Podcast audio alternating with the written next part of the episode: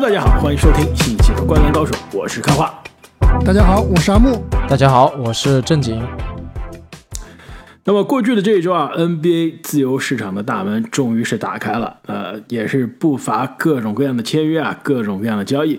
那么本期节目，我将会跟大家一起盘点一下过去这一周 NBA 发生的各笔重要的球员的签约，以及呢没有发生或者说即将有可能发生的一些啊重磅的交易。其实，在我们录音前没多久，大概一个小时左右的时间吧。就有一笔交易，一个三队的交易诞生了，也是可以说既是先 nieu 后换，对吧？也是一个三队的交易，也算是今年重要的自由球员的签约的最后一笔了，是不是？倒数第二笔，还有一笔，还有还剩最后一笔 P.J. 华盛顿，之后就什么也没有了。呃，算是对，其他就没有，不是说什么都没有，也有一些呃，也有一些不错的自由球员，对吧？但是没有痛痒重要没有首发级别的了。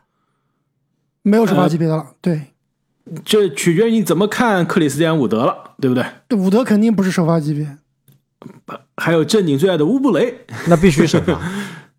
乌布还有雷倒是另外一个啊有可能啊，我觉得我们最后还可以聊一下剩下来的这些有没有低位淘宝可能。还有一个，我觉得啊，有可能会去正经的球队，很快就要成为正经最喜欢的球员了。萨里奇，萨里奇我觉得还不如乌布雷的。呃，这成本不一样，季后赛上不了场节目后面再展望一下这些剩下来的球员适合哪些的球队。那么，要不这样吧？我觉得，与其我们一个个的过啊，实在是太多了。你知道，现在今年的这个休赛期的自由市场大门打开，对吧？是呃，美东的时间的六月三十号的六点钟开始，到现在多少个球员被签了吗？盲猜一笔就，包括自由球员和就是限制性的和非限制性的自由球员啊，不包括那种新秀提前续约的，就比如说华子啊、啊、三球啊这种提前续约不算，必须是自由球员。你猜多少个？盲猜一笔，四十个球员。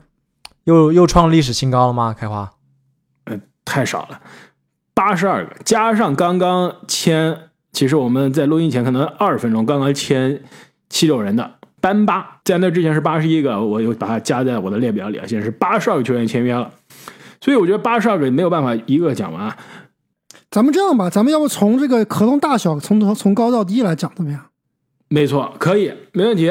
那你说是整个合同的大小，还是说每一年的每一价年的吧？每一年价值，要不咱们先聊最大价值的这个几笔提前续约吧，稍微一带而过，其实也能聊的不太多啊。那么开我给大家说一下，哪几名球员今年夏天这个提前续约了顶薪，而且是都是几个亿的合同啊？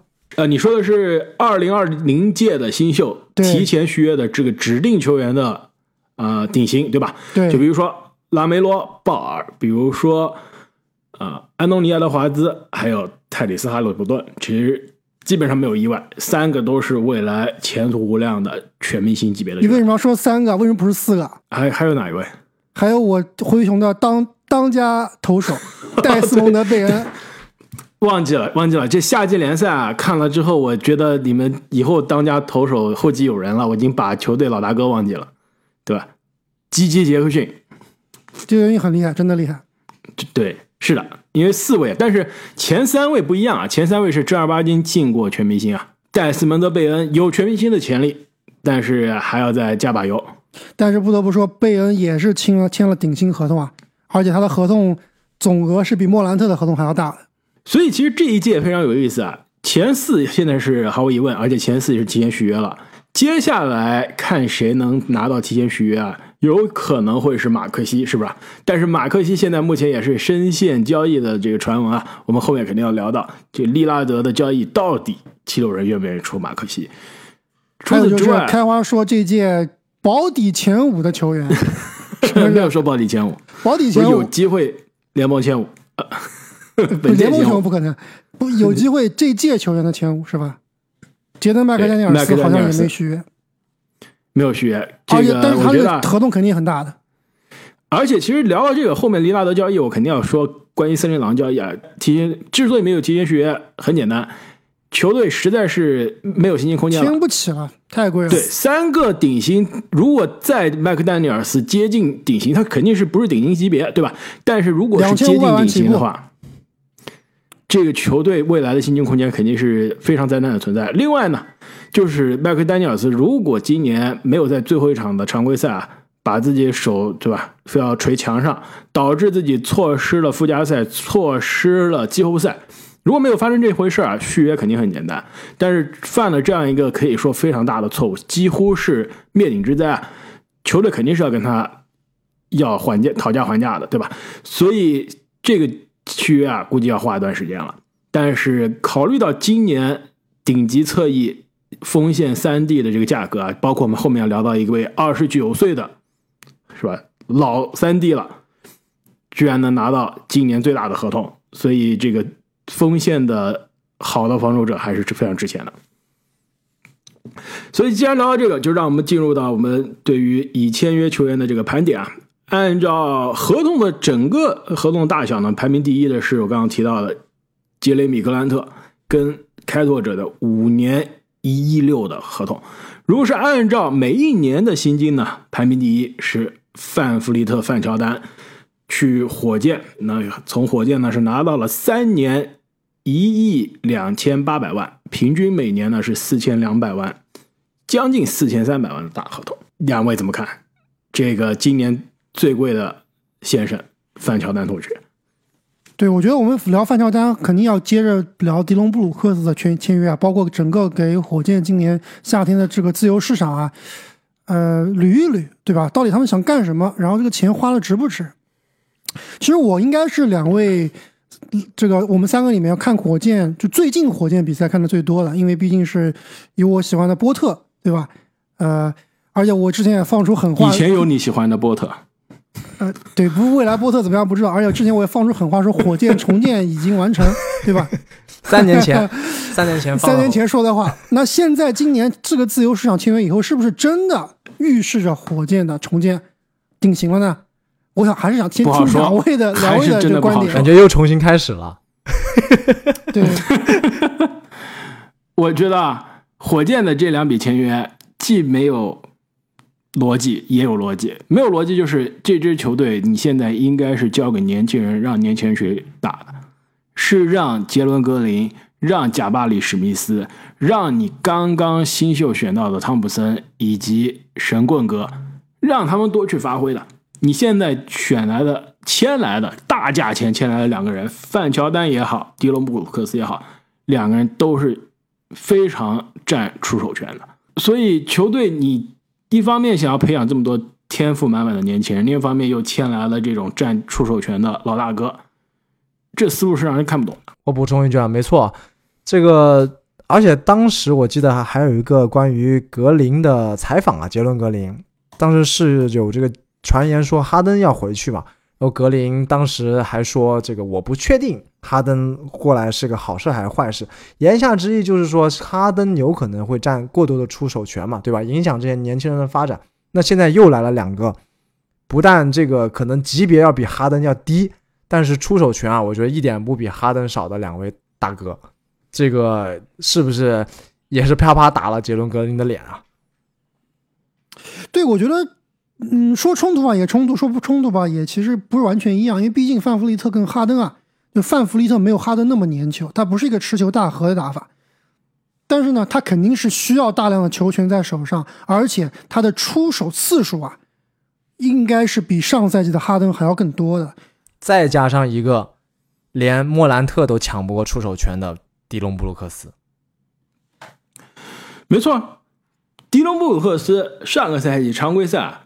九百九十一次出手，命中率百分之三十九点六，全联盟只有另外一个人有这样的出手量以及这么差的命中率，那个人叫做范乔丹，一千一百一十二次出手，百分之三十九点三的命中率。所以火箭是签了今年自由市场上，不是今年自由市场上是全联盟最铁而且最愿意出手的两个人，全在一支球队了。对，很难想象，你想想一个。球员他的命中率不到百分之四十，他的三分球命中率只有百分之三十出头，这样的球员仍然能拿到顶薪，他他那么普通却那么自信，还对对，无法，这是如何做到的？是不是？呃，一方面的确，范乔丹的这个成长史啊非常的励志，对吧？而且有总冠军加持，但是我觉得没有球队是愿意会给他每年四千两百万的。另外一点就是火箭实在有些太饥渴了，我不知道火箭是不是有来自管理层或者是应该是老板的压力，是吧？是不是是不是想对，我觉得真的是要经理那边出成绩啊？是有老板给他的压力的，所以经另外可能另外我 desperate。另外，我看说这个有评论说是因为有填这个求人线的要求嘛，就是你，怎么的也得要得签几个人过来。呃，你怎么都签也行，你签一些那些能帮助球队年轻人发展的、不占球权的。你签迪隆布鲁克斯，说实话，我觉得很有可能到了这个合同最后两年就是出手不掉的垃圾合同了。对，其实你说迪隆布鲁克斯这样球员是不是真的垃圾球员？是不是像之前所说的这个一无是处啊？肯定不是。因为作为灰熊球迷，其实看了过去几年迪隆的在球队啊，他确实给这个球队啊、特别是在防守上方面，在这个防守的气质方面有很大的提升。包括他去年也是进入了最佳防守阵容的二阵。那这个刚刚开花提到了，迪隆普鲁克斯出手权非常多，而且出手非常不合理，效率极低。那在这个呃莫兰特掌掌权的这个灰熊啊，没有人压得住他。我觉得迪隆其实非常适合去一样什么样的一支球队呢？非常去非常适合去一支这个管理非常严格，然后球队有各种各样的大哥的这样的球队。比如说，我觉得迪隆就适合勇士这样的球队啊，比如说有适合凯尔特人这样的球队啊，对吧？就是纪律很严明，你过来以后你就得对吧，好好干你比较擅长的事情，就是好好防守，少出手。但是你想想看，到了火箭以后，你说谁能镇得住迪隆布鲁克斯啊？我觉得迪隆布鲁克斯现在就觉得火箭队最好的球员就是他自己，你信不信？他肯定不会觉得杰伦格林比他差，对吧？他不会觉得杰伦格林比他差，不会觉得范乔丹比他比他比他好的，对吧？所以这就是我觉得这个问题所在。就迪隆布鲁克斯，他确实能提供呃球队的这个防守上限，但是呢，他的这个不可控性或者说他的比较坏的脾气啊，我不不知道火箭能不能够把控得住。那即使如此，能够把控得住，四年八千万也是有点太贵了。其实我还是能理解范乔丹这个签约啊，就毕竟人家曾经是总冠军，毕竟人家是全明星，毕竟这个啊、他有一个非常高的助攻失误比。就是人家是个传统控卫，对吧？你说火箭之前让小波特打控卫不靠谱，最后现在真的是来了一个合格的控球后卫，而且他的合同呢虽然大，但是短呀，对吧？其实就是个两年合同，第三年是个球队选项，那很有可能如果打得不好啊，球队就不执行了，或者跟他提前续约换一个合同了。但是迪龙这个八千万啊，是完全保障的，这个确实是有一点埋下一个隐患。对，我觉得迪龙这个确实看起来是一个更差的合同，而且他时间有点太长了。呃，但是我我也看到很多火箭球迷说啊，其实这个火箭这个球市嘛，说大不大，说小不小。你要是把这些钱想签其他更好、更靠谱的球员，其实休斯顿是缺乏吸引力的。从现在来看，对，所以我理解范乔丹的签约，但是迪龙真的其实没必要。而他占了一个，就像开花说的，他占球权啊，他占一个首发位置啊，对吧？你八千万签回来以后，你不会让他打替补吧？那他去打首发的三号位，你的小波特可能就要打替补了，你的伊森也要打替补了，对吧？你包括他还可以打去打二号位，那你就对于这个汤普森的呃建设，是不是也会挤挤占一定的时间？那更别说泰特了，泰特可能就要跌出轮换了。那么我纠正一下，范乔丹的这个合同应该是三年，没有球员选项，也没有球队选项。但我非常同意你啊，这个迪隆布鲁克斯，你作为灰熊球迷肯定比较了解了。呃，防守有多少的作用，我觉得是可以能看得见的，尤其是防守的态度啊。但是进攻真的是有的时候在场上是副作用。关键是我最看不懂的是他的这个年纪。其实范乔丹也是同样的问题，但是范乔丹啊、你刚刚说了合同更短，对吧？迪罗布鲁克斯迪迪隆布鲁克斯并不年轻啊，二十七岁，马上将近二十八岁，你给他一个四年的合同，真的你基基本上是想就是把他在当打之年锁定在你球队上。但是我觉得，如果真的是当打之年把他锁定在球队上，你球队其他年轻球员上位的机会完全是被堵住了。这其实对球队长期的发展并不是一件好事。而且你再加上我们刚刚说了两位球新引进的球员啊，得分、进攻效率是联盟里面倒数的。你再加上你真正的未来培养的巨星啊，杰伦格林，其实这两年的发展也是进攻效率相对比较低下的。你整个一个进攻线三个人全部都是贾巴里、史密斯 一样，也是一样。贾巴里史密对吧？贾巴里史密斯毕竟他不是特别占球权嘛，他还是一个 off ball 打法。对吧？你持球型的球员，你三名球员的进攻效率都很低，我就不太清楚，你这个球员的球队的进攻能不能玩得转？防守肯定是跟上赛季有质的进步，对吧？你布鲁克斯加上范乔丹都是非常好的防守者，但是进攻，我还是非常为火箭捏一把汗。其实阿木你提到这防守，我觉得也是火箭的思路重要思路之一啊，包括他们引进了这个乌杜卡的教练。也是一个打造防守体系非常厉害的教练，很有可能他们就是希望这一群火箭上个赛季被我们吐槽无数次的这个教练无头苍蝇一样的这种战术和防守，对吧？希望他们从防守端建立一个火箭的体系，所以引进的这个迪龙可能就是起一个带头的作用。而且哪怕是你最后迪隆普鲁克斯，就算他哎，我这个洗心革面了，我不乱投了，我就好好防守，我范乔丹哎又能回到我巅峰时期的这个准度了。其实范乔丹巅峰巅峰时期准度其实也不是特别准，也就是百分之四十二 左右，对吧？也不是很准。那你们你们说这个球队能走多远？就哪怕是我范乔丹是巅峰范乔丹，迪龙是不乱投的迪龙，这个球队在西部能进外卡吗？西部竞争这么激烈，就算这两个人能够达到自己的巅峰水平。我觉得这个球队依然是打不进外卡赛的，对吧？你找五支球队比他差，我真的找不出来。那么合同应该是工资第二高的自由球员签约的，那就是达拉斯独行侠三年一亿两千六百万续约了凯里欧文。这笔续约啊，其实真的是有点意思。在上一期节目的时候，我们当时说了，这欧文感觉跟这个太阳啊，跟这个包括之前跟老詹挤眉弄眼是吧？搞得有模有样的。其实啊，很有可能是为了做个样子，在谈判中啊更有筹码，让达拉斯觉得啊，我是有下家的，我是有备胎的，应该对吧？应该是这么说，我是有备胎，不缺你这一个。但事实上，他这个市场价值其实是非常有疑问的。我看了这个续约之后啊。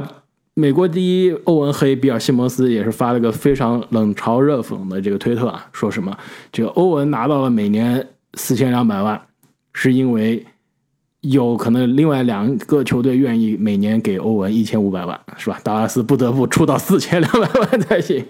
他的这个言下之意呢，就是达拉斯这个溢价有些太溢价了，被欧文的之前这一些操作啊耍了，这市场价值可能并没有想象中那么高。你们怎么看？欧文在我这里啊，跟现在美国的房地产市场是非常像的，就用四个字来总结，就是属于有价无市。你要说真的以一个低于四千万的价格去，就是你能使用欧文，其实是一个非常划算的价格。从现在这个市场上来看，以欧文的水平，对不对？范乔丹都能拿四千多万，呃，以低于四千万、三千多万续约欧文，肯定觉得白菜价了。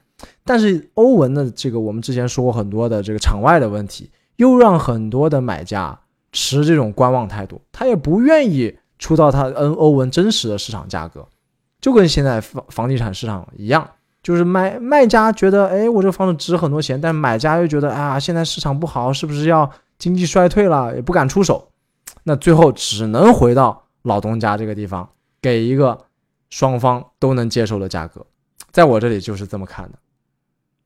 对，我觉得其实这个签约应该是个双赢的签约啊，就毕竟我还是同意开花的看法，就是欧文他今年夏天，首先有薪金空间的球队啊，基本上都不需要欧文这样的球员，对吧？你需要想要签欧文，我就是为了去争冠他的上限，对，去争冠，对吧？我真正重建的球队，比如说休斯顿火箭，我要欧文来干什么？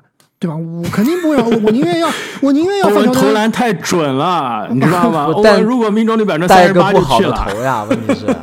你怎么教坏小朋友？我让欧文来带我的，当我球队的这个老大哥，可能是 解散了。场上 技术上面确实能够让球球身边的球员有所提高，但是有可能就把大家都搞到他那个这个教教会里面去了，就就有点呃，对吧？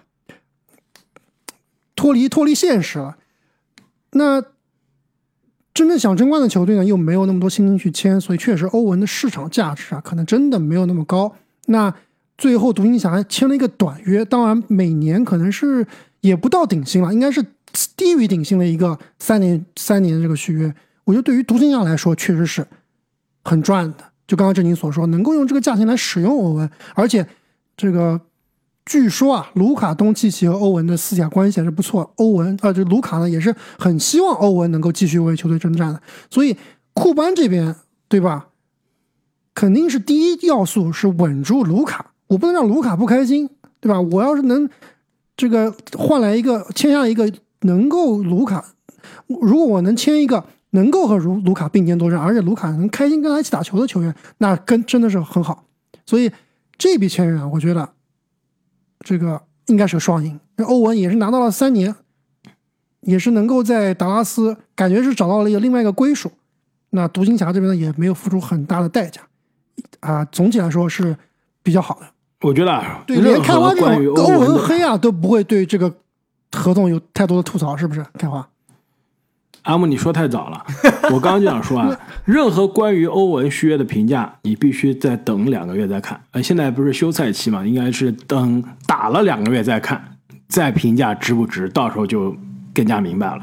所以从账面上来看，以非顶薪价格能签到欧文这种级别的球员，的确是赚的。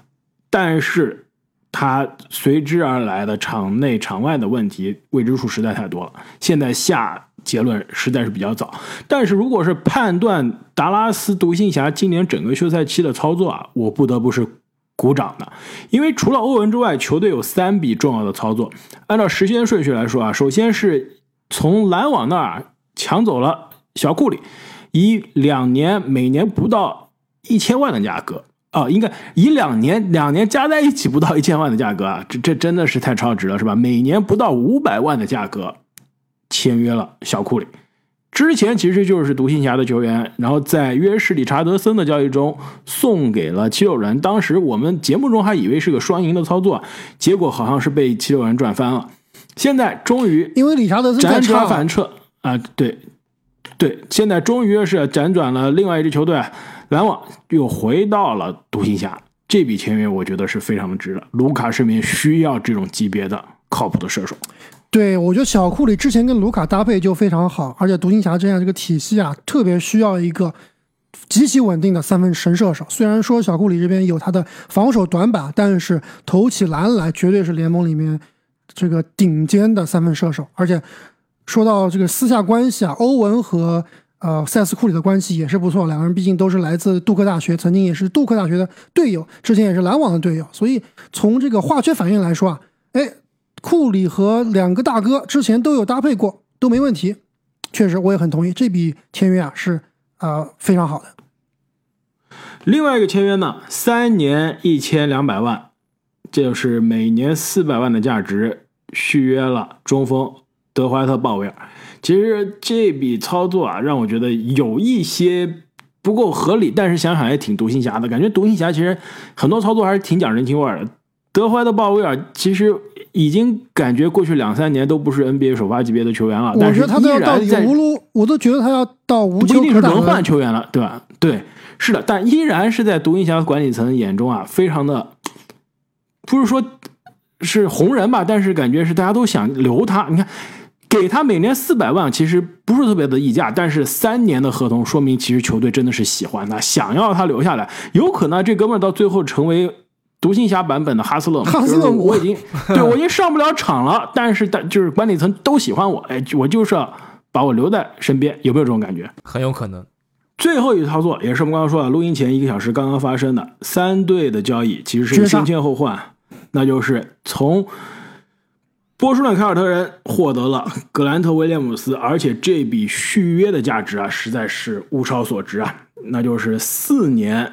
五千四百万，将近每年一千三百五十万，而且这个三队的交易啊，其实独行侠的这个成本非常的低。对，我觉得当时看到这笔签约啊，或者先签后换，我是惊呆了。首先，我我应该是最看好，就我们三个里面，我是最看好格威的。当年就凯尔特人淘汰篮网，季后赛淘汰篮网，我当时就说了，我最怕的不是塔图姆，不是杰伦布朗，我最怕就是格兰特威廉姆斯。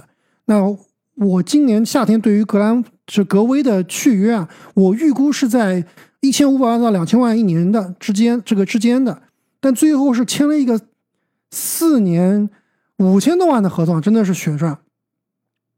而且刚刚开花说了，这这独行侠给出的这个筹码太少了，对吧？好像就是一个首轮互换，对吧？而且还手上拿了两轮这个两个次轮回来，我觉得这么低的一个还有，布洛克，我还送走一个布洛克，这个这反正是又是一个加成，对吧？布洛克这哥们儿他送走更好，呃，哎真不靠谱，布洛克。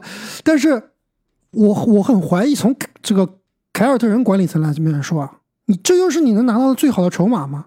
我相信格兰德威廉姆斯应该不止独行侠一个球队对他感兴趣吧？就比如说我我要是灰熊队，我觉得这个筹码我是绝对愿意出更多的价格的，包括一些其他的争冠热门球队。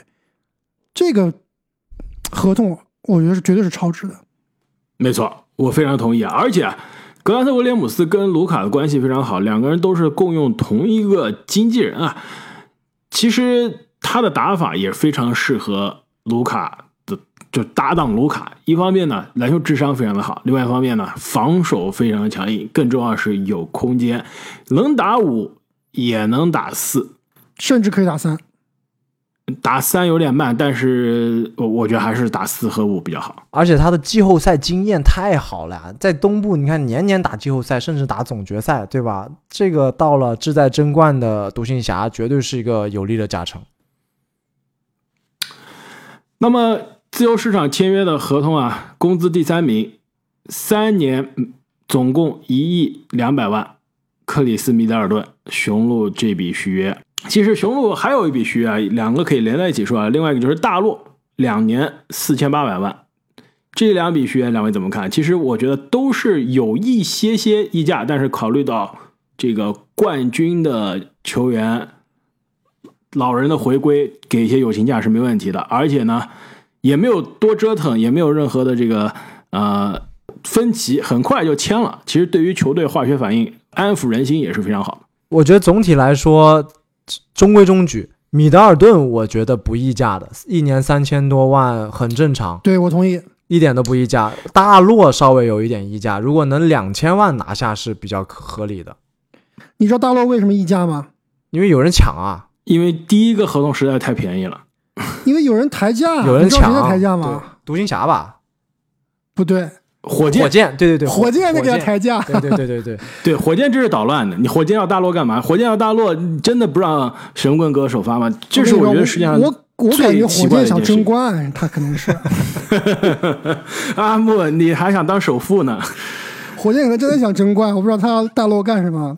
但据说是火箭给大洛抬了价，抬到了两千两百万，最后只能是两千四百万收场。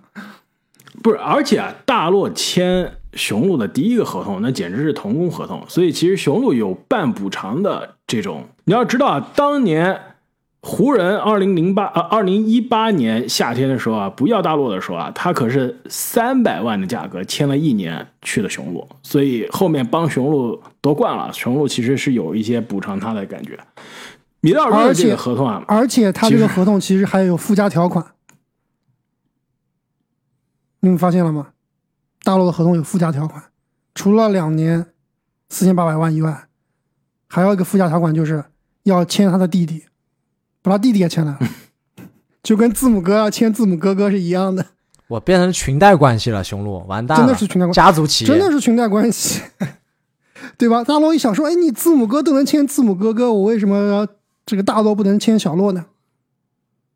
没问题。其实雄鹿，我觉得啊，照顾家属这件事情啊，一直做的是比较彻底的，而且还可以毫无掩饰。而且还可以迷惑对手，对吧？这在这种季后赛紧张的时刻，悄悄的把小洛换上去，对面都不知道换人了，不能做出针对性的安排。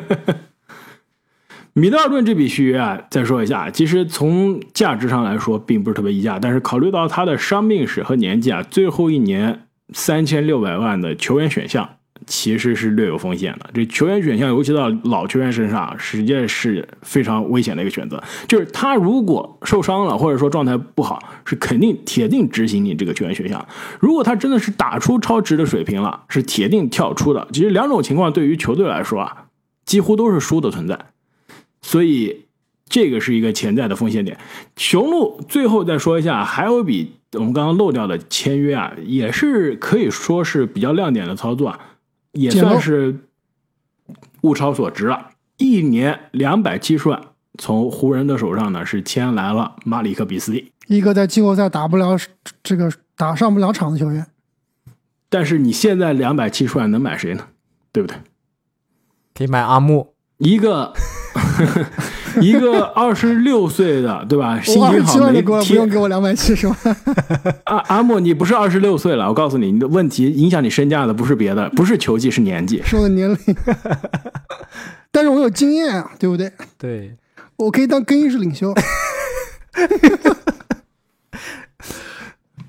马里克比斯利啊，其实是可以给球队啊板凳上来带一些火力，带一些这个进攻的创造力的。工资第四名，终于是聊到今年签最大合同的人了，五年一亿六千万，每年三千两百万。波特兰开拓者杰雷米格兰特，这笔签约，我直接问吧，是不是今年自由市场上最差的合同？不是，绝对不是。那你告诉我哪笔合同比这个差？迪龙肯定比这个差。不好说。格兰特贵虽贵，但是他这样的球员太稀少，就是需求量太大了。刚刚你自己也说了嘛，杰登麦克丹尼尔斯这样的球员，对吧？肯定是很贵的。三 D 顶级三 D 是非常非常贵的。你有这个身材，也有这个投射，也有一定的防守能力，而且格兰特也是很有经验的一名老将了。时间有点长，年薪有点贵，但是我觉得不，这个合同不会变成垃圾合同。我也就后面还是有交易价值的。我也觉得不算是特别的差吧，可能稍微有点溢价，但是开拓者一贯以来，他的管理层首先他水平就摆在那儿，第二就是这个球市也是个小球市，你也是不好留人的，只能从这种年限和金额上去让步，签来你想要的球员。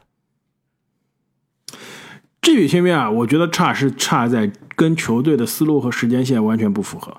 就你单看这笔续约，你要是硬给他找理由能找到，但是现在考虑到波特兰开拓者所在的所在的这个情况，以及利拉德宣布交易球队交易我吧，对，那你再续约这样的冠军拼图级别的球员，而且是长约，风险就实在太大了。你可以说解套的唯一可能就是在之后把他倒手转卖，但是你倒手转卖的风险其实是很大的。现在二十八岁、二十九岁的格兰特能让你看到三千万的水平，这个合同一直到他三十四、三十五岁，到时候是什么样的水平，市场是怎么样，你完全是不知道的。对，所以肯定要早点卖。而且刚刚这个，我记得签格兰特的时候啊，利拉德还没有申请交易。所以你觉得球队是想稳住利拉德，但被利拉德耍了，是吧？钱刚给出去，利拉德说：“嘿，我不要了，对不起，这这些队友我都不需要了，我要换队。有这个可能性，但是我觉得，我仍然觉得格兰特是能够出手的。就你肯定不能等到他三十二岁再出手，对吧？你肯定是利拉德交易走了，换来一批年轻球员。那同时，我这个赛季初呢，让格兰特带这帮小孩打一打，刷一刷，刷刷好了，哎，再卖给森林狼，对吧？就可以。这哎森林狼有比格兰特更好，而且是更年轻，甚至是会更便宜的球员，不需要。没有这个谁知道这个森林狼管理层是什么个操作水平呢？对啊森林狼可能觉得哎，对森林狼可能双塔实验失败了，开始实验这个双三 D。双三 D 对，可以的。是的，我我而且特别是考虑到这个通通货膨胀啊，我觉得我们就是不能处于这种老的思维里面。现在三千多万，能买到一个你觉得他的他是是有实力的，能给球队带来非常正面影响的这样的球员啊，我觉得就一点都不亏了。三千多万真的是对这买不到人了。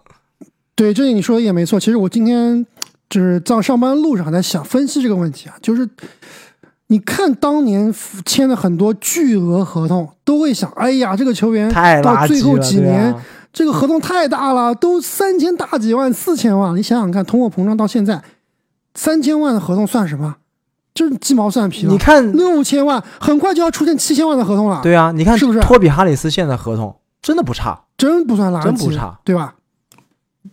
所以等到五年以后啊当时候联盟的这个工资帽变成两个亿的时候，你就会觉得三千万真的不算什么。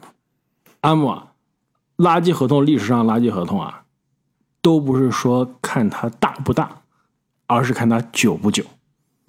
对，年限可能是最大时间的长短是最最最麻烦的。你哪怕以后大家工资帽都是两个亿，对吧？你手上有长约，还有两三年的长约处理不掉的，你就是处理不掉，对吧？你是不是跟你占工球队工资的的确是占多少工资是有关系啊？但更重要的是你这个这个合同的长短。所以五年的这个约，尤其是在二十九岁的年纪签啊，这说明球队我就是对吧？未来就是围绕你建队这个思路才可以啊，要不然你真的就是倒卖，但倒卖永远是有风险。对我同意这个合同不好，但是你要说最差，我绝对不同意，太太看不起我们迪龙哥了。那另外一个锋线球员也是拿到了大合同啊，篮网的卡梅隆·约翰逊四年一亿八百万，就是每年两千七百万。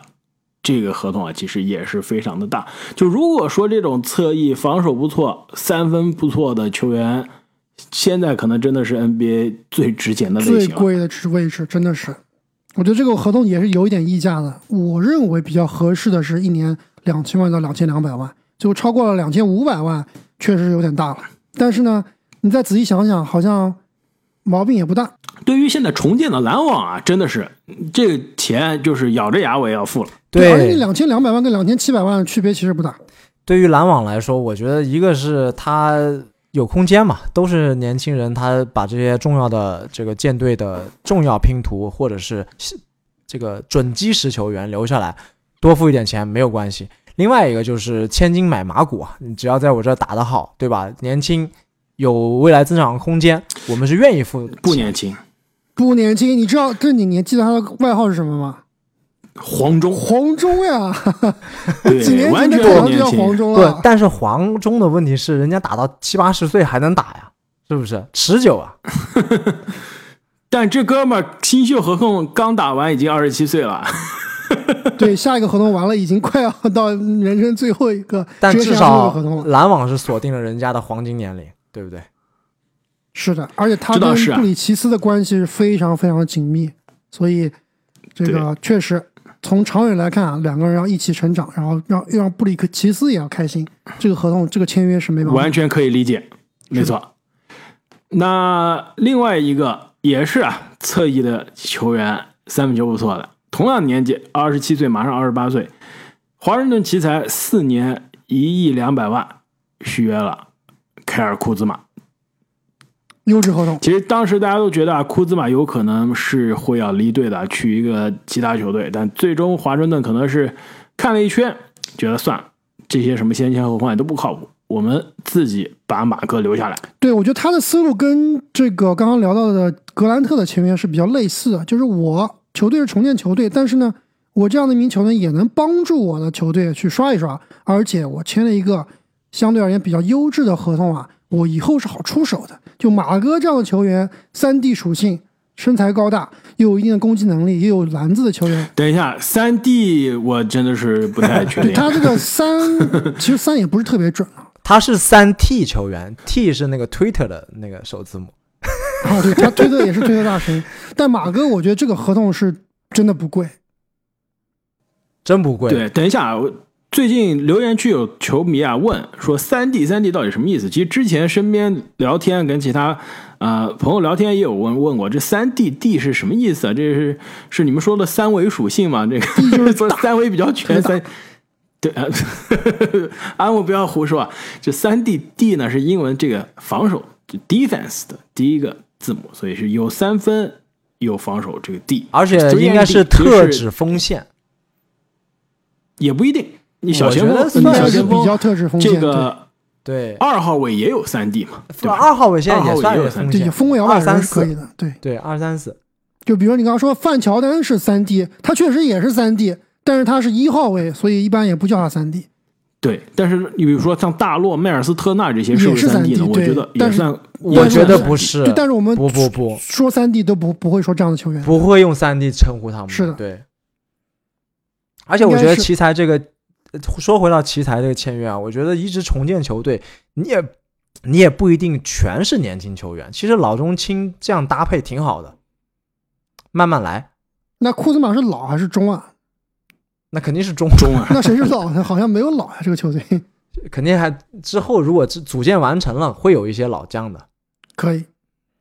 所以，乔丹普尔作为球队当家球星的日子还没有到来，这个球队依然是马哥的球队。马哥的球队啊，但马哥没有普尔贵啊。还有阿夫迪亚、阿姆，阿夫迪亚是我的下赛季的十大爆发，提前预约一下。那本期节目依然分为上下两期，请大家继续关注我们的下期节目。